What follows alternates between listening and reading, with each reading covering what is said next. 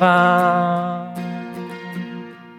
从今直到永远，你从不曾改变，永存在天地间。主是三一真神。父子与圣灵，真神的羔羊，全能神羔羊。我神真伟大，歌颂你生命真伟大，全地都看见我神。真伟大，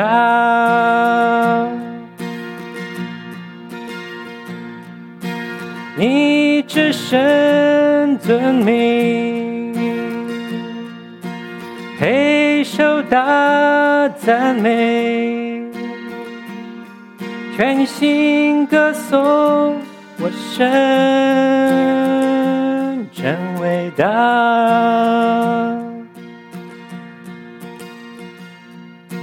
你至圣尊名，配受大赞美，全心歌颂我神真伟大，我神真伟大。歌颂你生命真伟大，全地都看见我神真伟大。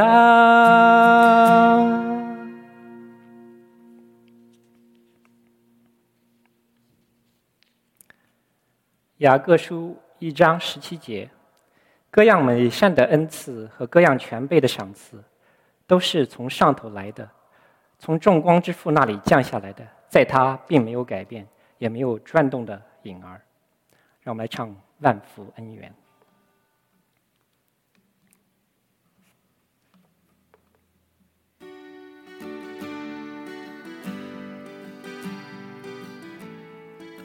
全能真神，万福恩缘。求使我心常赞美，主赐恩典永留不端，应当颂扬主恩惠。求主叫我歌唱不停，如天使歌颂在天。主的读的经文是《弥迦书》三一到十二。第一节，我说雅各的首领，以色列家的官长啊，你们要听，你们不当知道公平吗？你们恶善好恶，从人身上剥皮，从人头上吃我民的肉，剥他们的皮，打折他们的骨头，分成筷子，像要下锅，又像腹中的肉。到了遭灾的时候，这些人必哀求耶和华。他却不应允他们，那时他必照他们所行的恶事向他们掩面。论到使我民走岔路的先知，他们牙齿有所嚼的，他们就呼喊说平安了。凡不供给他们吃的，他们就预备攻击他。耶和华如此说：你们必遭遇黑夜，以致不见异象；又必遭遇幽暗。以致不能占卜，日头必向你们沉落，白昼变为黑暗，先见必暴溃，占卜的必蒙羞，都必捂着嘴唇，因为神不应允他们。至于我，我即耶和华的灵，满有力量，公平才能，可以向雅各说明他的过犯，向以色列指出他的罪恶。雅各家的首领。以色列家的官长啊，当听我的话。你们厌恶公平，在一切事上屈枉正直，以人血建立锡安，以罪孽建造耶路撒冷。首领为贿赂行审判，祭司为雇价施训诲，先知为银钱行占卜。他们却倚赖耶和华，说：“耶和华不是在我们中间吗？灾祸必不临到我们。所以因你们的缘故，西安必被耕种像一块田，耶路撒冷必变为乱乱堆，这殿的山必向丛林的高处。”好，刚刚在听你们唱诗歌的时候还好，我听到弟兄姊妹们唱的是“十架在前头，世界在后头，永不回头”。我没有听到是说。十架，世界在前头，世界在后头，永不回头。感谢赞美神啊！这个，因为我听过有人这样唱的，唱唱唱唱唱唱，十架在前头，就变成世界在前头，永不回头。啊！要，命啊！好，我们要继续乱世中的乱世中的警钟这个系列。今天我想跟各位来谈谈偏离神印的领导。在前面两节当中，我一再的提过哈，先知比赛亚在主前第八世纪的以色列，对他们所犯的罪行提出了严厉的谴责。请注意哦，先知的本质是什么？先知的本质就是要依照神所启示给他要他传讲的话，要很据实的一一传讲出来，是不是同意吗？不是根据自己的喜好，或是要讨好呃当政者，或是讨好其他人的需要啊，专门讲一些好听的谄媚的话语。因为讲这种讨好权贵的，或者是人民好想要听的话语的的先知，所谓的先知，并不是真正属于神的先知。圣经里面讲的，这是一种假先知。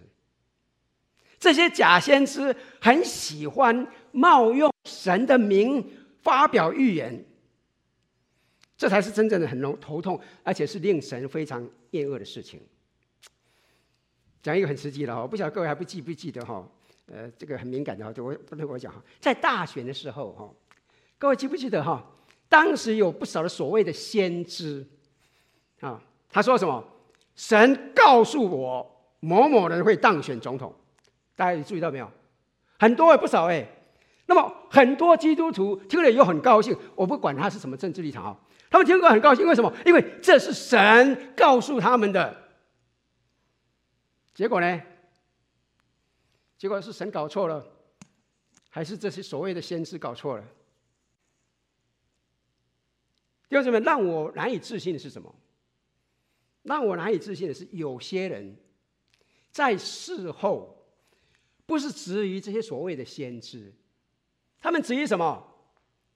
他们怀疑神，他们质疑神，抱怨神不守承诺，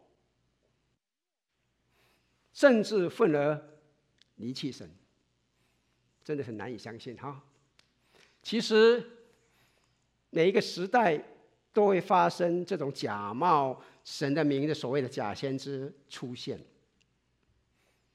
他们看起来说实在蛮有能力的，甚至有的还会行所谓的奇迹来迷惑众人。在这里，我请你容许我提醒各位弟兄姊妹们哈，不要以为行神迹奇事就是真先知啊，不是这样子的。因为真正的信仰，请你记住，我们所信的不是依靠神迹做基础的。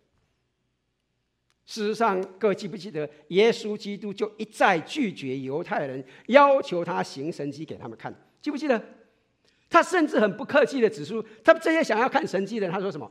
他说：“一个邪恶淫乱的世代求神迹，除了约拿的神迹以外，再没有神迹给他们看了。”弟兄姊妹们，请注意哦，耶稣基督在这里所说的邪恶淫乱。指的就是人对神的信心已经失去了，对神一点都不忠实的一种态度。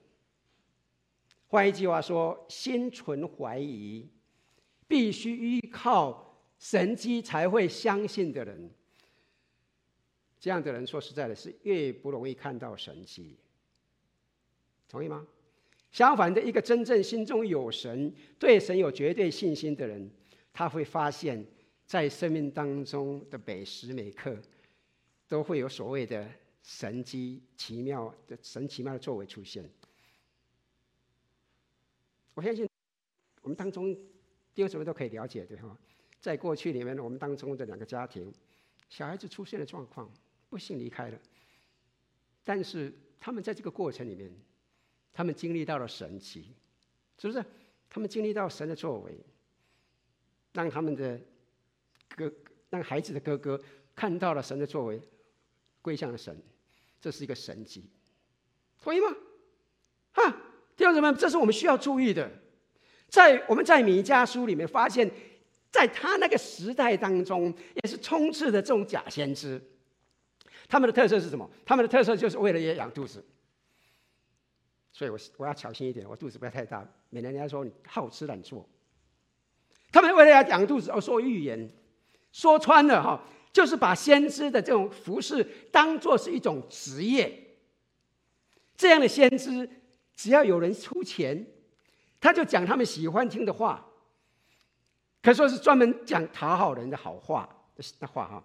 这就是先知当阿摩斯当时所看到、所经历到的情景。各位记不记得，当时伯特利的祭司亚玛谢，他禁止他继续在撒玛利亚。传讲神的信息时候，他就非常不客气的对亚玛谢说什么？他说啊，我不是你说的那那一类的先知啊，为了金钱而去讲。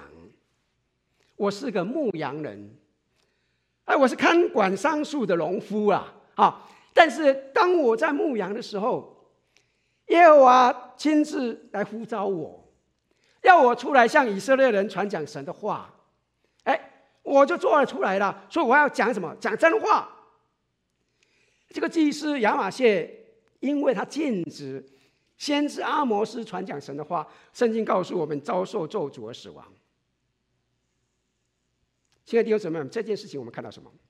一个非常重要的信息：真正的先知不是随便随意自己想当先知就是先知，先知也不是从学习里面得来的。先知是要蒙神呼召来传讲神的信息，所以我常常跟弟兄姊妹讲，特别跟弟兄讲的哈，不要以为当传道人很好玩，想出出来玩一玩，一点都不好玩。如果神没有呼召你，千万不要随便；但是如果神给你呼召的话，请你不要躲，你再怎么躲也躲不掉。我讲清楚了吗？这个很重要的，神的呼召是真正的一个决定关键。神呼召一个先知来传讲他的信息，所以神会亲自将他的话启示给他所拣选的仆人。若没有得到神的启示，你若用神的名义发表任何的言论，这样的人实际上就是属于假先知。我希望我讲清楚了，假先知可能会行神迹奇事，可能能言善道，但是不要忘记了。这些话语、这些行为只会迷惑人心，远离神，没有带来给人家的好处，让让人更加的亲近神。对人的生命是否得救，并没有什么真正的意义可言。而在米迦书第三章这里，我们看到米迦就是针对当时偏离神的这些领导、当时的行政首长、这些假先知，一一提出他的指责。这些人站在领导上，应该是尊主为大的，应该是带领百姓走在神的道路上的。但是我们看到，却自行不义，领导百姓走错了路。然后呢，米迦也针对当时的这些执政者提出了要尽快悔改的呼唤。我们当中弟兄姊妹，你可能会想说，今天不应该来的，我又不是什么领导首长，我也不是什么先知。这个信息跟我有什么关系啊？请注意哈、哦，不要急急下断言了哈。请注意哦，领导者实际上就是一个带领他人之人，同意吗？是不是？因此，你可能没有一个所谓的职务上面所谓的领导者的头的称的头衔的称呼，但是。如果你在生活当中，你在属灵上，你帮助其他的人，你带领其他的人，那么这其实可以说，您就是那人的领导者。我讲清楚了吗？同意吗？是不是？甚至在您家中，您实际上就是您孩子、您孙子的领导。不要随便，你的一举一动都会带出影响。啊，另外，成为一个基督徒的意义是什么？成为一个基督徒就是成为一个神的使者，是不是？我们都是耶稣基督的使者。那么，这个使者就像神的祭司一样，哈，这其实也有这个先知传递神心意的功能，是吧？所以，这个信息跟我们有没有关系？有关系哦，是息息相关的哈！千万不要急着现在就别马上离开哈，拜托哈，留下来好好听。这个我们需要注意一下，神借着弥迦今天在提醒我们什么？是吧？我们可能会在哪方面偏离神意呢？在这里啊，我们可以看到这一章里面有第一个点，第一个重点。先知弥迦一开始就针对了当时的官长们提出了指责，他们恶善好恶，善公义。他们恶善好恶，善公义。在前一讲里面，我曾经提过，先知都是从信仰的角度去探讨。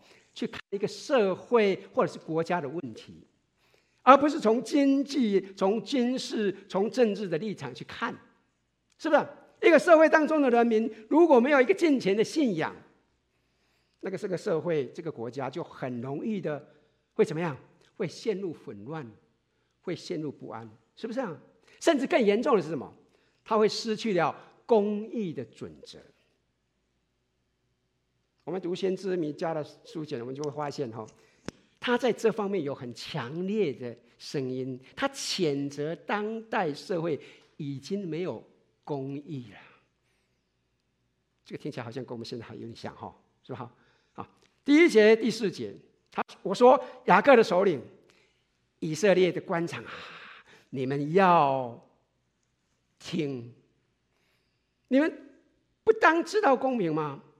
你们恶善好恶，从人身上剥皮，从人骨头上剔肉，听起来蛮恐怖的哈。吃我民的肉，剥他们的皮，折断打折他们的骨头，分成筷子，像要下锅，又像腹中的肉。到了遭灾的时候，哈，这些人必哀求耶和华，他却不应他们。那时他必照他们所行的恶事，向他们掩面。亲爱的弟兄姊妹，请注意哦，从宗教的传统来看。以色列是神的选民，是不是？他是在神的政权的体系之下，是不是？耶和华神是王，他们是子民，任何的首领一样的，都是什么？都只是仆人的身份。那么仆人的身份需要秉持什么？需要秉持的王的公义的旨意。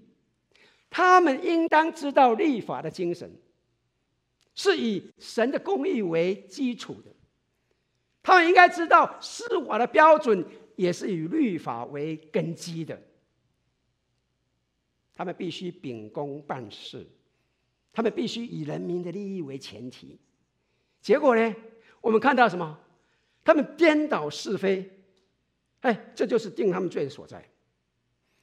在第二章，我们上次看到了米迦指出，当时的这些有权势的贵族、达官显要们，他们怎么样？他们看见喜欢的土地、房屋，就怎么，就想尽办法要去侵吞。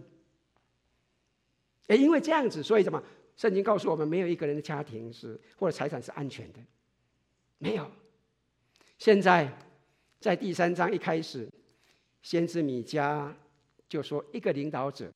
一个掌权者，一个带领者，应该要什么？有一个自明的准则，应该要有公平的原则。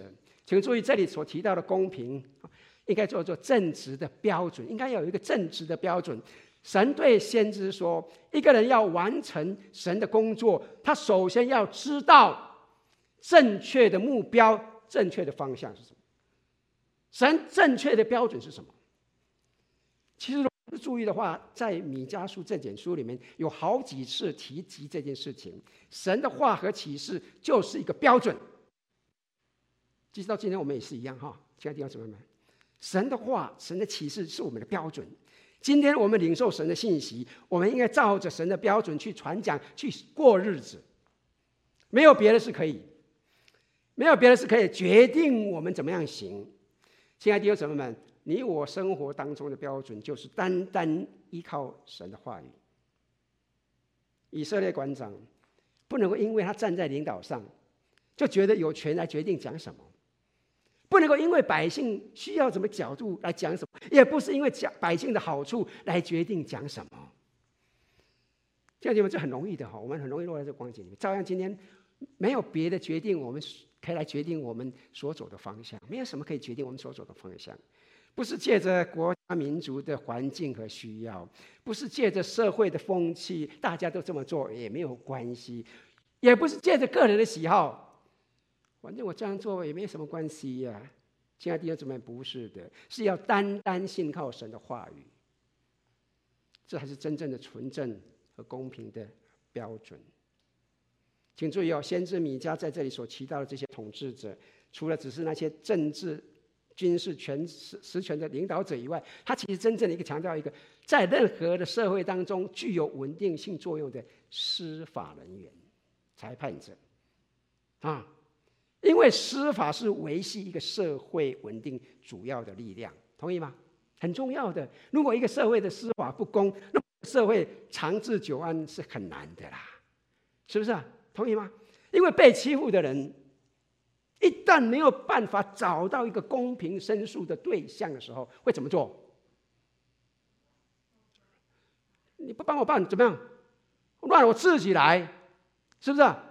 那么他就会用自己想到的方法来解决问题，反正你们都不管我怎么样，那我就自己来处理吧，是不是？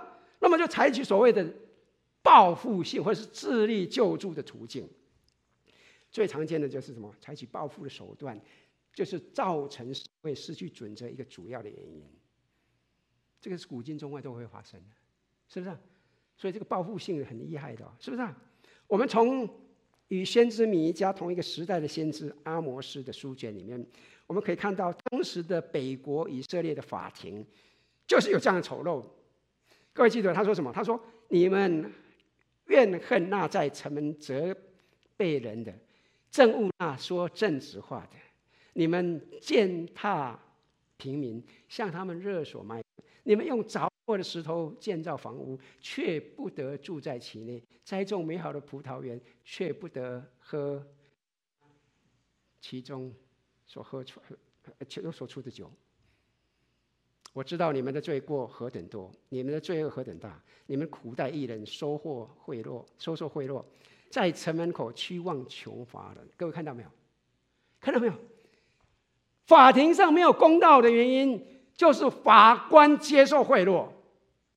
这一定会使得这个原本应该主持公道的司法，变成了扭曲正义的黑势力。这样的司法，想想嘛，不但没有办法帮助这些社会上得到安宁，相反的，会造成社会上混乱不安，更加的麻烦，是不是？同意吗？先知米迦就指出，这样的人所做出来的，就如同什么？如同是活生生的把一个人的皮剥下来，我不晓得，我听起来我就觉得鸡皮疙瘩，我这我皮都麻了，你知道？把这个人的肉剁下来，在锅里煮，也像残酷的屠夫打碎人的骨头，这个很恶劣的哦，同意吗？我们可以说这这是是罪无可赦。请注意哦，先知名家提出的控控控告是什么？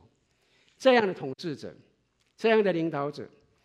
这样的带领者，无论他怎么样祷告，神绝对不会听的，因为他们不但没有帮助受冤屈的人来伸他们冤，反而是趁机将软弱者、在弱势群体给宰割到体无完肤啊！是不是啊？哎，神怎么可以忍忍受这种事情啊？神怎么可以忍受这种残酷的行径？这不可能的。亲爱的弟兄姊妹，这也是圣经所给我们一个信息。各位记得罗马书第十二章十九节说什么？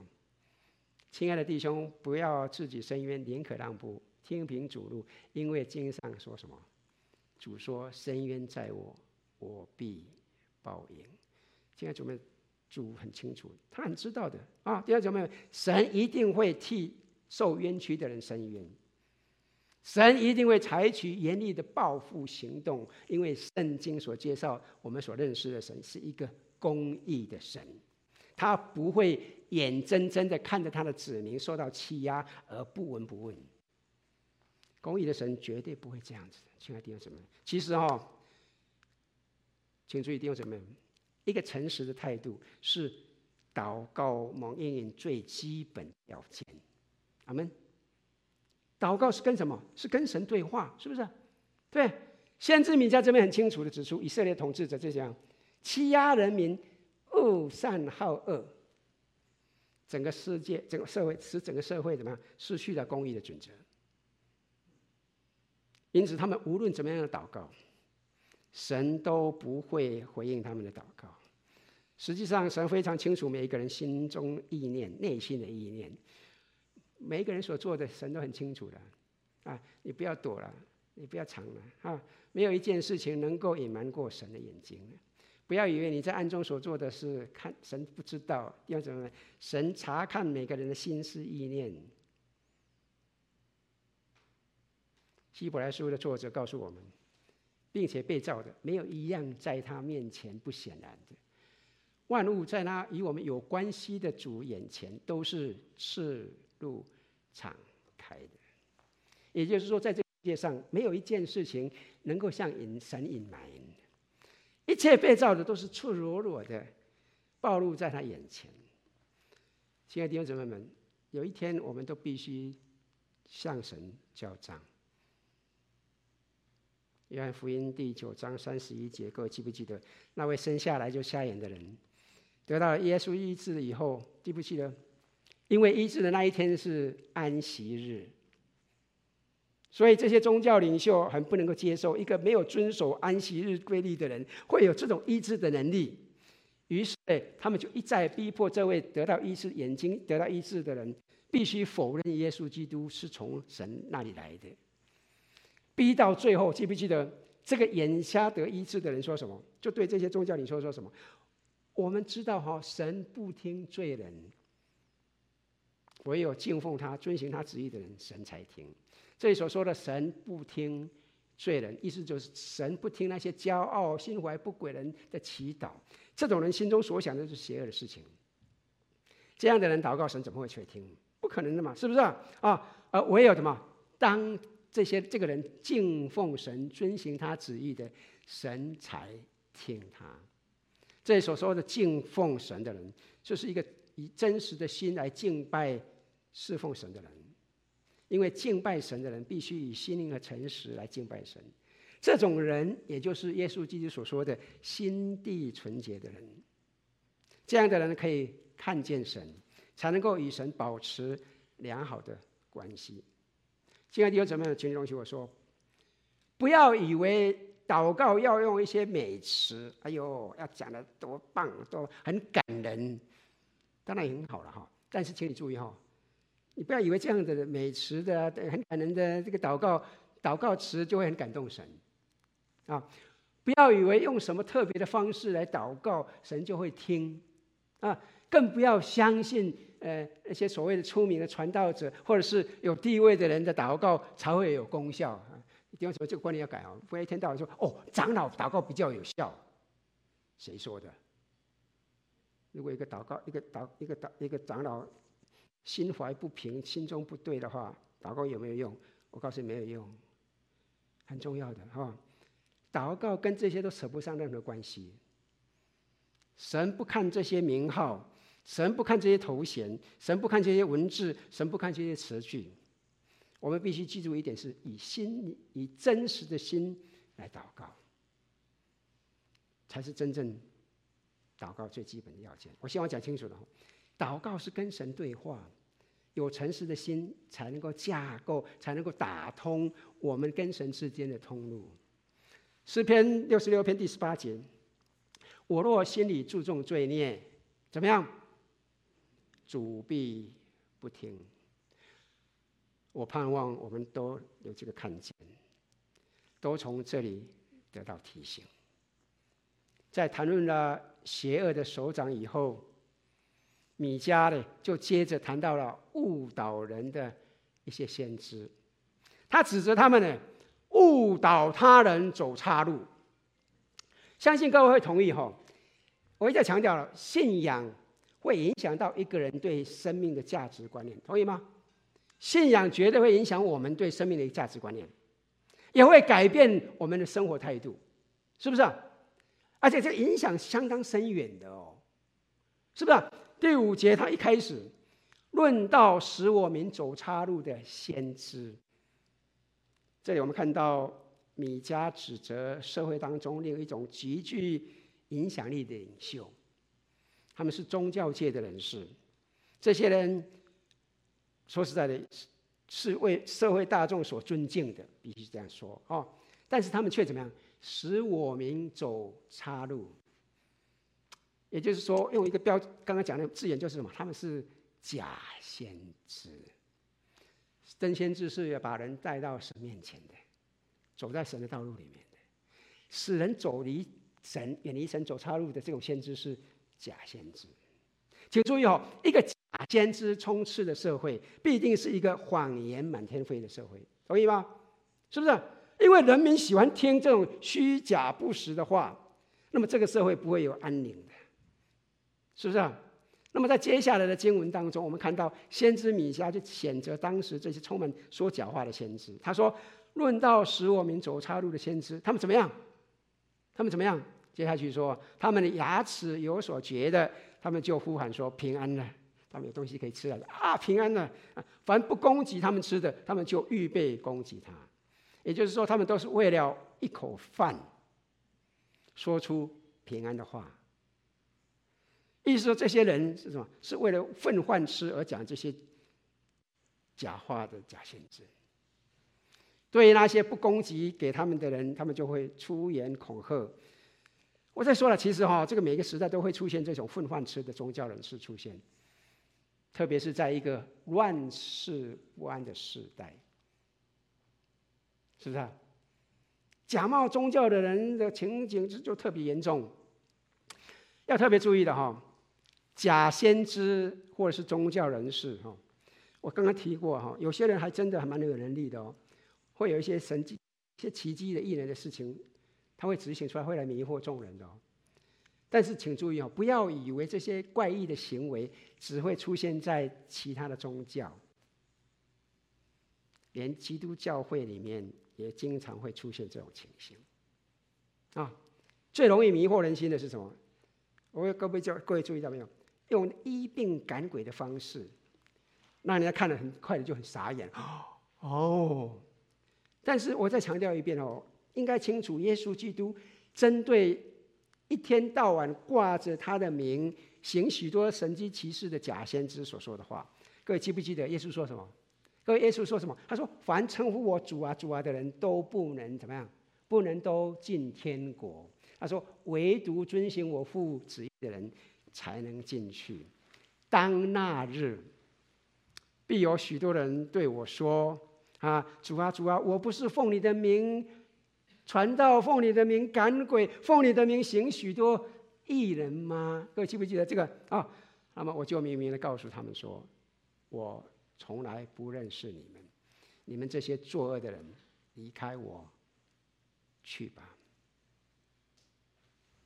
亲爱的弟兄姊妹，我必须很清楚的告诉各位，我们的信仰千万不要停留在医病赶鬼，千万不要停留在神机奇事，因为任何宗教都有医病赶鬼的行为，啊。各位可能有些人知道，我的舅公是一个乩童。我小时候，他常常到我们家里面来做法，所以我看很多。他也的确有些人吃吃了他的那个药，的确是好的。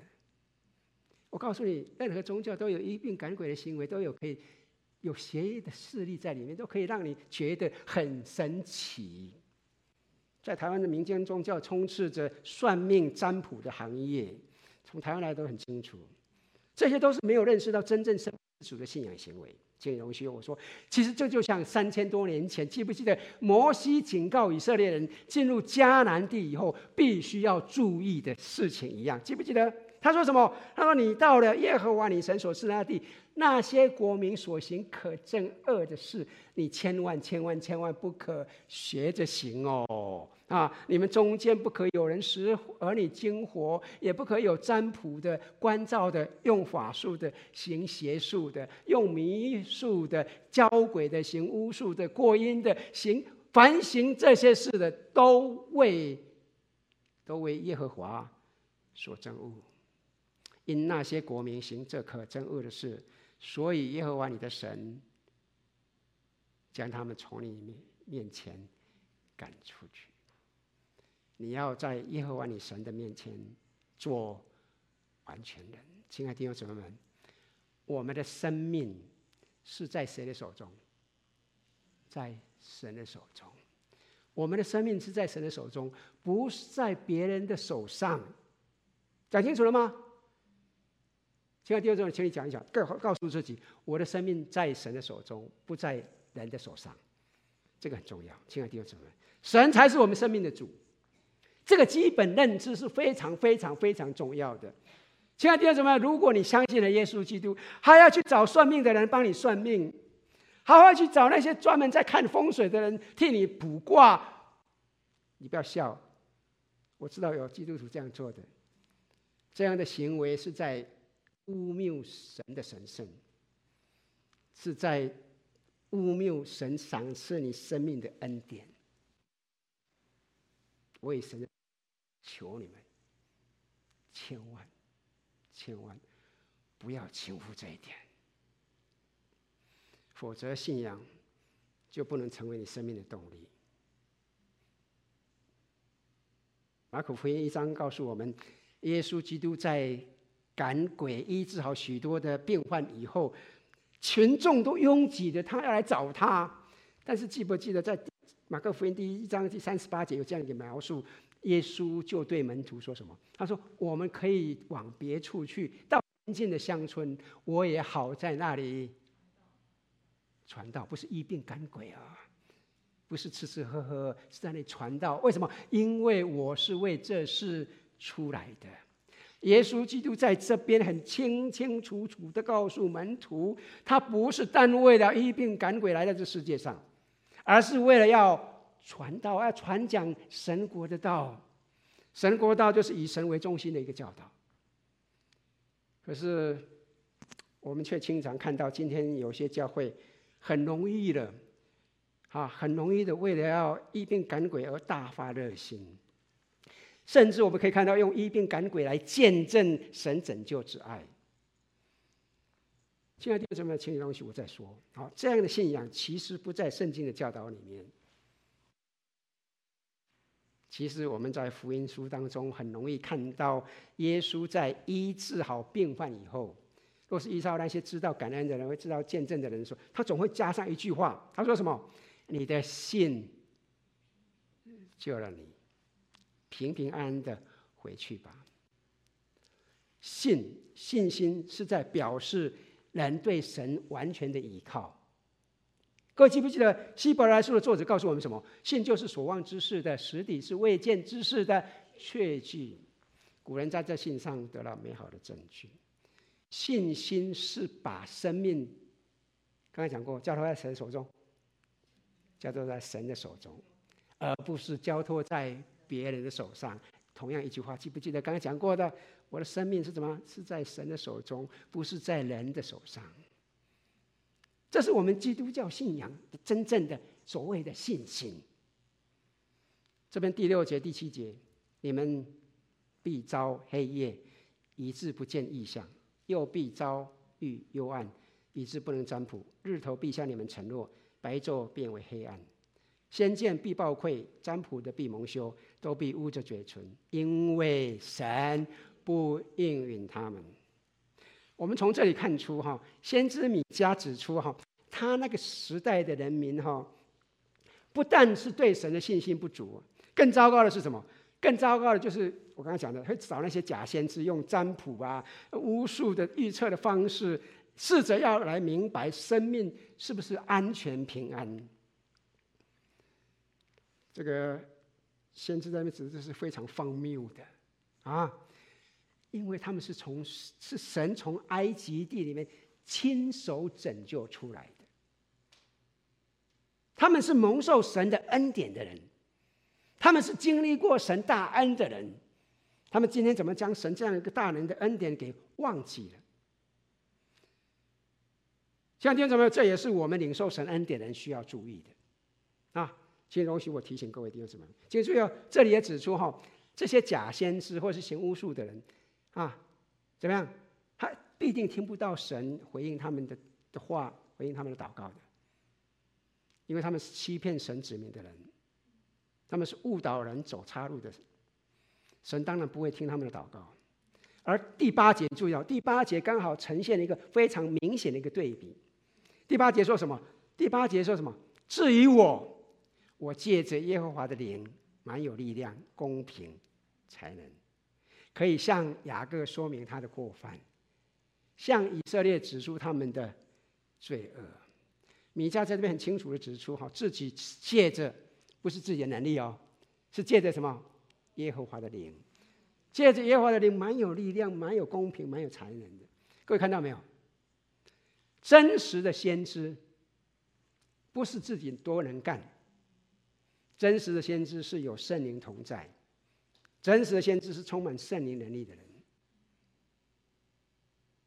如果神呼召你成为一个先知，神必定会给你能力，会给你智慧，会有圣灵与你同在。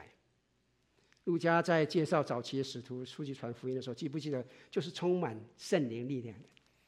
是不是啊？这个力量使得他们面对，即使站在当时宗教。领袖面前也毫无惧色的见证耶稣基督复活的信息。那时彼得被圣灵充满，对他们传讲的信息，因为在他们身上都充满着圣灵的力量，使得怎么样啊？无论在何处传福音，都蛮有信心和勇气。亲爱的弟兄姊妹，我们要注意的，被圣灵充满的人哈，不是做起事来就是事事如意的人，请你注意哈，我要讲清楚哈，不要以为你被圣灵充满就什么做什么事情都很容易，都很顺利啊，不是求什么就会有什么，不是哈，请你注意，不是这样的哈。被圣灵充满的人，主要的工作是要见证，要来宣扬神拯救的信息。神给你圣灵充满，神让你圣灵充满，神让你有圣灵的能力，不是要把人带到你面前。让人看着哇，你好棒！神让圣灵与你同在，是要让你把人带到神面前，看到神多伟大。要在乱世里面见证神拯救的信息，请你记住，不太容易，往往有生命的危险，是不是？因此，这样的人需要神赐给他正义感和勇气。这是先知米迦让我们明白，他跟那些假先知不同的地方。另外一点，我们再说一遍哈，假先知所侍奉的是他自己，他们为了自己的好处而工作，无论侍奉的是什么，他们侍奉的目的都是我、我、我满足自己。另外，假先知是为了糊口，呃，为了金钱乱讲，是不是？那么第二个哈，就是单单的传讲百姓喜欢听的信息。使得自己被接纳，哎呀，你好棒哦！但是他所讲的，说实在的，常常不一定是合乎真理的啦。进而呢，他就会误导百姓走差的路，就会偏偏的、慢慢慢的迷惑了，然后你远离了神。啊，真正的先知不是这样子的。真正的先知明明知道这样讲下去，只会自讨没趣、自讨苦吃以外，一点好处都没有。但是他还是继续讲，因为他对神负责，他对神负责，这就是先知的角色跟本分。而在这一章结束了，先知就对这一群偏离神意之人提出了神对他们尽快悔改的呼唤。先知米迦又再次的回到谴责他们的胡作非为这些事实，呼吁他们尽快的来悔改，否则后果非常非常非常严重的。第九节到第十二节说：雅各家的首领、以色列家的官长啊，当听我的话。来了。你们厌恶公平，在一切事上屈枉正直，以人血建立西安，以罪孽建造耶路撒冷。首领为诱惑行审判，祭司为顾价施训诲，先知为银钱行占卜。听起来都好恐怖啊啊！你们他们却依赖耶和华，说耶和华不是在我们中间吗？这就听起来好奇怪，好好像在出埃及记也听过，民数记也听过。耶和华不在我们中间吗？哈，灾祸必不临到我们。所以，因你们的缘故，西安必被耕种像一块田，耶路撒冷必变为乱堆啊！这殿的山必像丛林的高处。在了解这段经文之前呢，我们要先了解一件事情：以色列人哦，他们说耶路撒冷是神的城，是神的城，意思说这个城是谁当家？神当家嘛，耶路撒冷是神的城是，神当家，是神居住的啊圣殿哈啊！如果是这样子的话，神统治的地方必定是一个公义、和平、充满喜乐的城市才对，同意吗？是不是啊？但是，请你记住，如果他们只有这种想法，却不注重实际的信心跟行为，以为依靠耶和华。就可以这样子，这完全是无济于事的。我讲清楚了吗？这个很重要。弟兄姊妹们，如果只知道以神的名为城市来命名，却不知道将神所需要的公义是非呈现出来，这个不但不能够见证神的荣耀，相反的说实际的哈，变成是亵渎神的名。阿门。很重要的弟兄姊妹们，先知米迦在这段预言里面很清楚地指出，南国犹大的官员的问题，就是在偏离神的心意，污蔑神的名。他们没有按照神的诚实来治理国家，却一再以污蔑、肮脏的手段羞辱神的名。我们在这段经文里面，我们其实可以看到几件恐怖的行为。如果各位注意的话，首先是在第九节里面，我们看到他们颠倒是非，啊，憎恶正义。然后在第十节，我们看到在耶路撒冷有残酷杀戮的行为，是暗杀的行径是非法的，没有经过公平审判的。啊，然后呢，再接着接着在第十一节上，我们看到法官呢接受贿赂，啊，颠倒是非主要原因。然后在第十一节的下半呢，我们看到了宗教领袖啊败坏了信仰的根基，为为雇价施训诲，为银钱行占卜，啊，只知道什么图财谋利。请注意哦，当先知指出南国这些领袖阶层有这些问题之后，他随即随即指出神要。毁灭这样的国家，即使他们用神的城啊、这个好听的、很棒的名称来称呼耶路撒冷城也一样。神根本不会在乎这些城被他们称为神之城，神不会因为这样子特别同情、特别赦免他们，不会的。这个弟兄姊妹们，反而是要将这样的城市给毁掉，使之成为废墟。看到没有？为什么？避免羞辱了神神圣的名，避免羞辱了神神圣的名。这个毁灭的对象，其实也包括了所谓的神殿、神的居所——耶路撒冷的圣殿在内。注意到没有？这殿的山必像丛林的高处，都不会幸免。先知明明的指出，敬拜者如果没有一个良善的标准道德，你怎么可以蒙受神的恩惠？亲爱的弟兄姊妹们，当然了，我必须说了哈，如果你去看圣经的话，耶和华如果真的在其中，就像诗篇四十六篇第五节这边讲的，如果神在其中的话，怎么样？的确，神必不动摇。如果神在其中。但如果神不在其中，嘿，圣殿并不保证耶和华的同在啊，同意吗？圣殿并不摆在耶和华同在，但是你我的心如果诚实正直的话，耶和华同在不同在？耶和华必定同在。亲爱的弟兄姊妹们，不要因为名觉得就很妥当，心是真正重要的。我希望讲清楚。所以先知在这边非常严肃的呼唤他们悔改，否则将会面临非常严重的后果。特别是因为他们的罪行，他们的罪恶，耶路撒冷跟圣殿将要被毁坏。那么我们会问一个问题哦：当时的人对这个米迦的呼唤怎么的回应？神的话有没有进入他们里面？有没有产生功效？我们怎么知道？先知米迦书。啊，不不，米迦先知耶利米书二十六章，我们可以看到当时的先知耶利米，那么被约雅敬那个王审判的时候啊，那么其中呢有一位参与审判的长老，他就替先知耶利米来说话，他就说什么？这位长老说说什么？当犹太王西西家的日子，有摩利杀人米迦对犹大众人说预言。他说：“万军之耶和华如此说：西安必被耕种，像一块田；耶路撒冷必变为乱堆，这殿的山必像丛林的高处。”这句话好像很熟悉哈、哦，记不记得？这就是我们刚刚读的经文啊。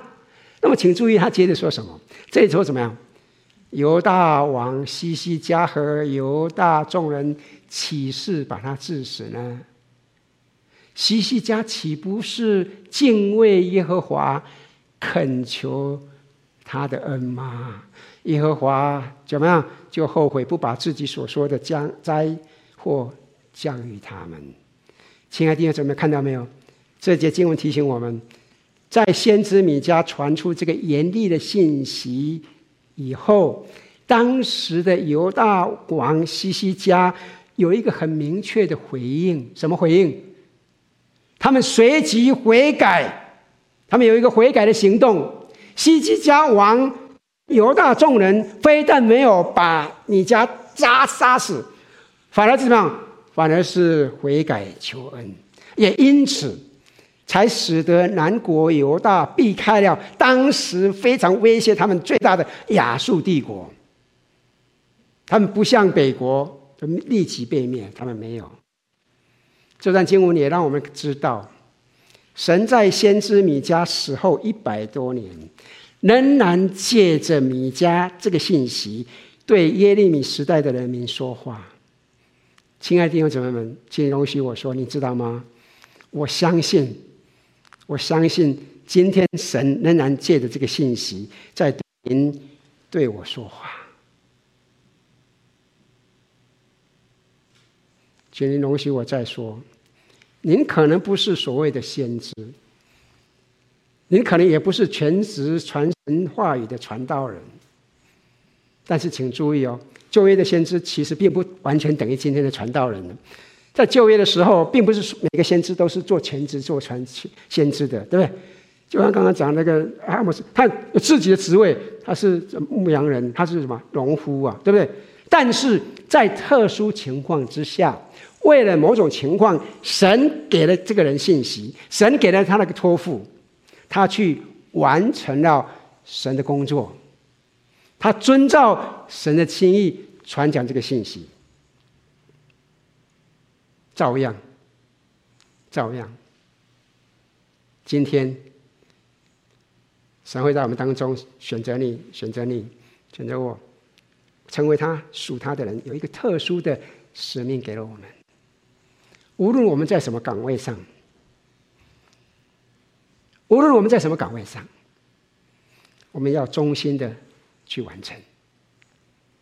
所以这个可以应用在我们每一个属主的人身上，阿门。而不是单单只有我们这传道人了啊，是不是？那么我们要问哦，神借着今天这段信息，在对您对我说什么？您知不知道神在你的生命当中所赐给你正确的目标和方向是什么，以至于可以完成神的工作呢？亲爱的弟兄姊妹们，我们一切生活准则是借着社会的风气，还是单单信靠神的话语来决定我们的纯正、我们公平的这标准呢？盼望我们今天得到提醒，我们不仅不偏离神的心意，我们更愿意遵照神的心意而活。请记住，神一再提醒我们：好好听，好好活。我们一起来祷告。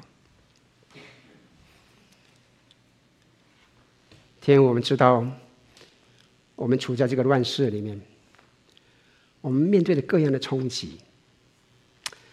很多时候，我们面对了很多的诱惑；很多时候，我们迷失在这个环境里面。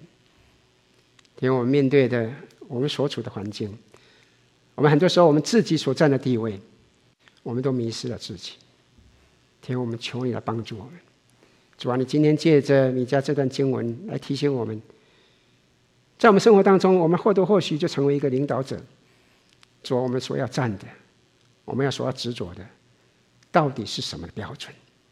求主你帮助我们，不要让这个社会、让这环境来影响我们，而是让你的话语真正进入到我们里面，成为我们的指标，成为我们的灯，成为我们的指引。让我们谢谢你，感谢赞美你，奉靠主耶稣圣名，阿门。